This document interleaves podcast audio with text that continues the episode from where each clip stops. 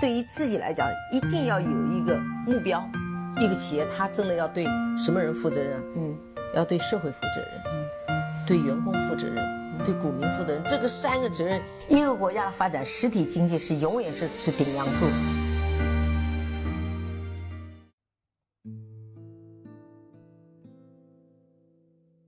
各位好啊，给你一个真实生动的格力电器，我们给的比你要的多。上周啊，有一期节目呢，我们讲了一个比较简单粗暴，只是用股息率来去衡量股票买卖时点的一个方式，引起了非常多听众朋友的共鸣。说实话，还是有一点出乎我的意料啊。我觉得是这样一个呢，是在现在这种反复拉扯和摩擦的这种行情中呢，很多人都会以安全为主，特别是。最近很多的公司都爆雷了，各种各样的爆雷啊，无论是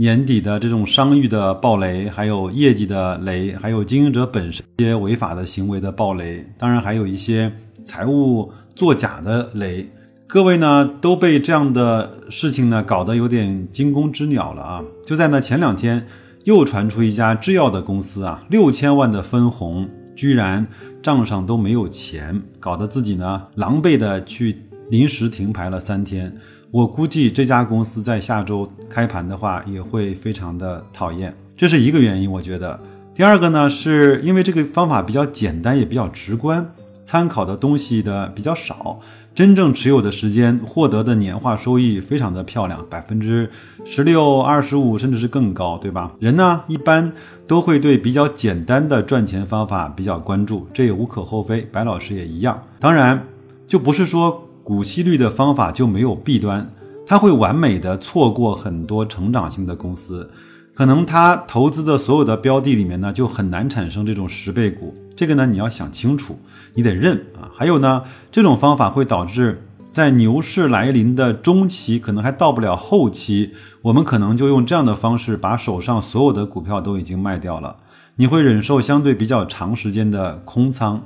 不是有句话吗？踏空比亏损还难受嘛。所以呢，也有朋友在后台问我，如果哪天真的是全部都空仓了，我们该如何打理手上的现金？那如果真的到了那一天，到了牛市的中后期，白老师自己都会选择全部清仓的话，我们在一块儿来聊这个有意义的话题，因为我还专门是准备了一期关于现金打理，包括现金的。这种相对还比较不错的投资方式的一个集合，我们到时候再来聊这个话题。各位呢，到那个时候也稍微的来去提醒我一下啊。还有就是看到我的后台呢，最近的播放量应该是比较少的，包括新增的订阅听众也是比较少的。这个其实也是一个非常好的参考指标，也是一个非常好的一个模型吧。就是在这样的情况下，没有人愿意去听。这种所谓的长线的价值的有用的投资，甚至说很多人都不愿意去讨论和呃提起投资这个话题。但是呢，在今年的一月份到四月份，市场开始非常积极活跃的时候，那我的后台也是非常的热闹。包括收听量、订阅量也都突破了一个新高，所以我觉得也挺好，这样也也可以让我来参考整个市场的情绪啊。当然，我相信听我节目的所有的听众朋友的投资的素养和整个对投资的认识，一定是高过这个市场的平均水平非常多的。好，那闲话少说，我们下面呢就一块儿进入这位高股息拯救投资啊迪优这位朋友。跟我们讲出的有几个股息率啊模式的原则啊，他说，首先我们做几件事情啊，第一个呢就是淘汰淘汰季报亏损或者是季报负增长达到百分之十的这些公司，当然你要先按照股息率去排序，对吧？这个有很多的工具可以去实现，这个我们可以自己去看一看，包括那个吉思路也有专门有一个。股息率的这样的一个模块，你先按照五年的平均的分红率去按高到低去排序，然后呢，第一步先淘汰季报亏损的和季报负增长达到百分之十的，然后。再来看，因为亏损它显然不符合分红的基本标准嘛，它亏了的话，它没法分红，或者是拿它整个以以前的未分配利润去分红，那这个它显然不能持久，这是第一个。第二个呢，季报出现了百分之十的负增长，那说明它的经营状况很可能出现了恶化。呃，当然这段时间很有有很多人在后台问我，你觉得会不会格力的二季报或者是半年报会出现非常大幅度的负增长呢？会不会所谓的暴雷呢？这个话题我们留到以后再来讲啊。好，那如果出现了这两个情况，那首先不管怎么样，至少是在这种高股息率投资的模板和方式中，我们应该先排除它，这是第一步。第二步呢，就是 ROE 净资产收益率过低或者是过高。过低我们很好理解，它显然运营的不是很好。那过高呢，好还是不好呢？我们需要进一步的去分析。这个其实比较复杂，在每一个行业和每一个公司不同的年份，它很可能会出现它的 ROE 非常高的情况。那怎么办呢？我们就选用平均吧。你看看它三五年以来是不是持续的在百分之十到百分之二十。之间，当然像格力呢比较优秀，它一直是在百分之二十五到三十这个水平，当然就更好了啊。关键它要持续啊，这个是第二个 ROE 过高或者是过低，你也要去看一下。第三呢，高分红不可持续，这个我们可以去看一看它呃以前过往五年每一年的分红是不是呃很平均很持续，就像沪宁高速啊。呃，就像长江电力啊，包括像银行股啊这样的一些公司，它的它的分红都相对还是比较持续的啊。第四，现金流有问题的公司，当然，他作者做了一个括号，他说银行股除外。一家公司呢，它如果亏损，它其实可以亏很多年。当然，它在亏损的情况下也可以有东山再起的机会，但是它的一旦它的现金流出了问题，它很快就要面临崩溃和倒闭了啊。第五，在股息率百分之四以上时候可以去买入，当股息率降到百分之三以下，或者是出现前面季报恶化的时候，把它卖出。啊，当然，它指的是季报恶化，指的是有亏损，或者是净利润增速低于百分之，就是负的百分之十，就它有负的负增长百分之十的时候，那你就可以选择把它给卖出了。我自己呢，其实我看完这个方法之后，我觉得在。股息率大于百分之四的时候可以买入，当它的股息率超过了百分之五或者是更高的时候，当然它的基本的运营面没有恶化，它的增速还在保持的时候，我们应该去加买一些，因为在那个时候往往是它股价的最低点，往往是它被错杀最严重的时候。这是第五点，第六点呢，平均分仓，每一只股票呢不超过总仓位的百分之十。每一个行业不超过总行总仓位的百分之二十，这个呢和白老师在雪球上那个收股息安的持续投资那个组合是非常类似的。当然，我并没有他如此严格的和量化的标准，这这点我要向他去学习的。当然，我也是每一只公司不会超过总仓位的百分之十，每一个行业不会超过总仓位的百分之二十。这个我们两个真的是有点不谋而合啊。也就是说呢，这个组合里大概有十到十五只的股票，太多你可能照顾不照顾不过来，太少的话风险可能会过于集中啊。第七，注意它就是个提醒啊，当看季报净利润增速的时候，注意要看扣非的数据，不要去看它给的那个最先那个数据，看它扣非之后是一个什么样的水平啊。说了七点，那我也就不再重复了。如果各位。呃，记不住的话呢，可以边听我的节目，可以倒回去再听一下，或者拿一张白纸啊，把这些原则白纸黑字的写下来。写下来的力量要比你读一遍、读十遍，或者是听一百遍的力量要大更多的倍。相信我，这是白老师的切身体会。当然，我也推荐大家可以去微信上去搜一下“高股息之家”啊，看一下作者的原版原汁原味的文章。我向来是对这样的。有良知，包括有非常呃理论依据和实践基础的这样的一个投资的方式，是不吝去给他们做广告和宣传的，可以去看一看，好吧？这就是我们前面讲的很多回测的那个它的一些基本的原则，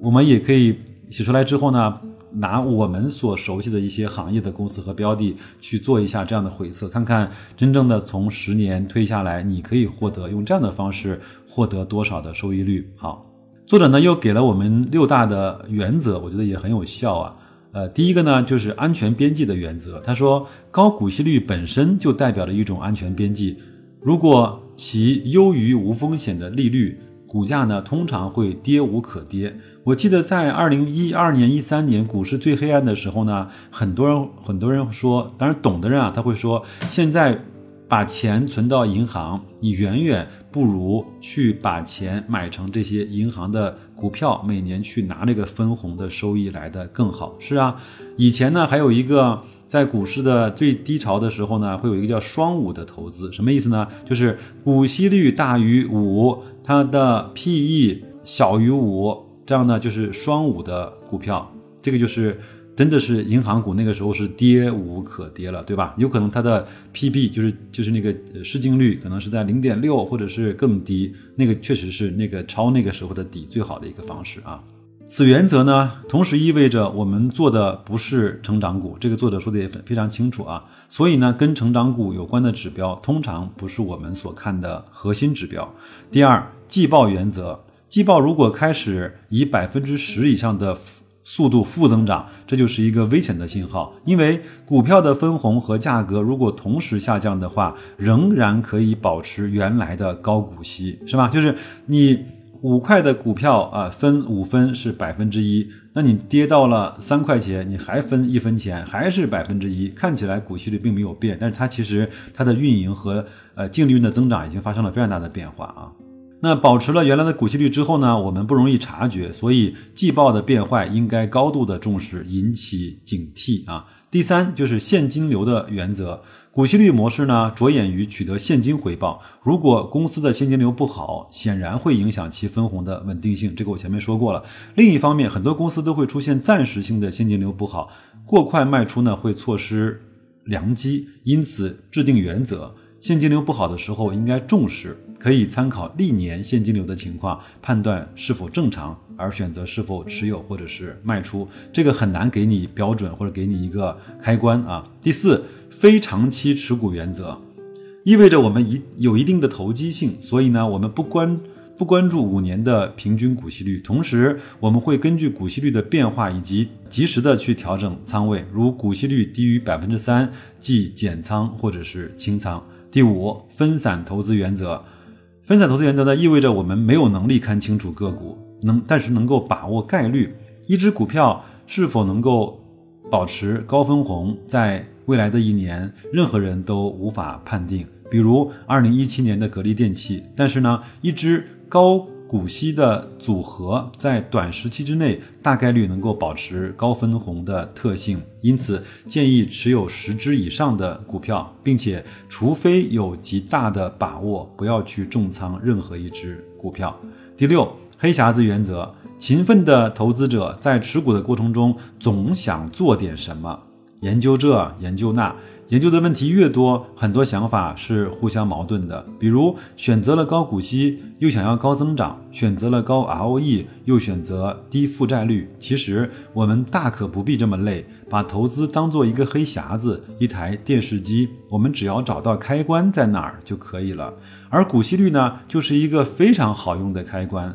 常年的高股息率，基本保证了公司的质地没有问题，赚钱的能力没有问题，现金没有问题，经营没有问题，董监高没有问题，持续性没有问题，市净率和市盈率呢也都不会太高。如果有例外，就用组合的方式来降低例外的影响。这样做是不是就轻松很多了？这也是我一直以来强调单因子的原因。学习是为了增加我们的判断力，而不是为了搅乱我们的投资框架。这就是我想给大家介绍的这种高股息率投资以及建立组合，几乎是所有的办法了。那有很多它实际回测了很多很很好的公司，大家可以去公众号或者是去雪球啊，可以去做更多的延伸的深度的阅读。那。我从接触投资以来，应该有一个顿悟的时间，就是我终于弄明白了，原来投资只有两个方法，甚至是唯二的方法去赚到我们在投资上面的收益。第一个就是它的分红，第二个呢就是你卖出时候和你当时买入时候的价差。除此之外，很难去赚到。而且呢，我又更多的去理解，赚分红要比去赚价差更容易。因为我们那个唐朝老师出的书嘛，就是你看你的地更容易呢，你还是看那些所有和你交易的博弈的对手那个一亿多的，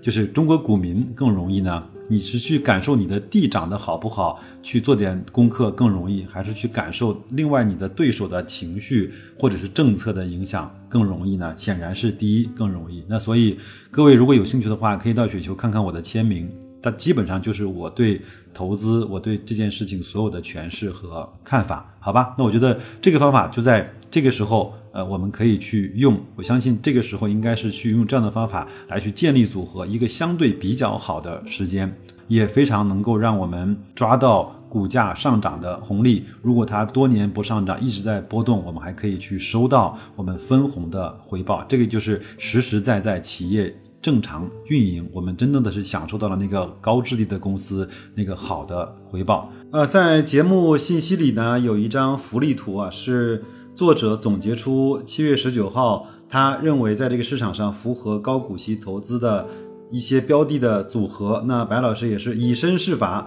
把这张图呢。倒了出来，放在我们的节目下面的信息里，大家可以去看一下，可以把这张图保存在你的手机里，去分析一下哪些股票你看得懂，可以加入你的高股息的组合，好吧？那就祝各位投资愉快，新的一周能够碰到更多的好事啊！再见。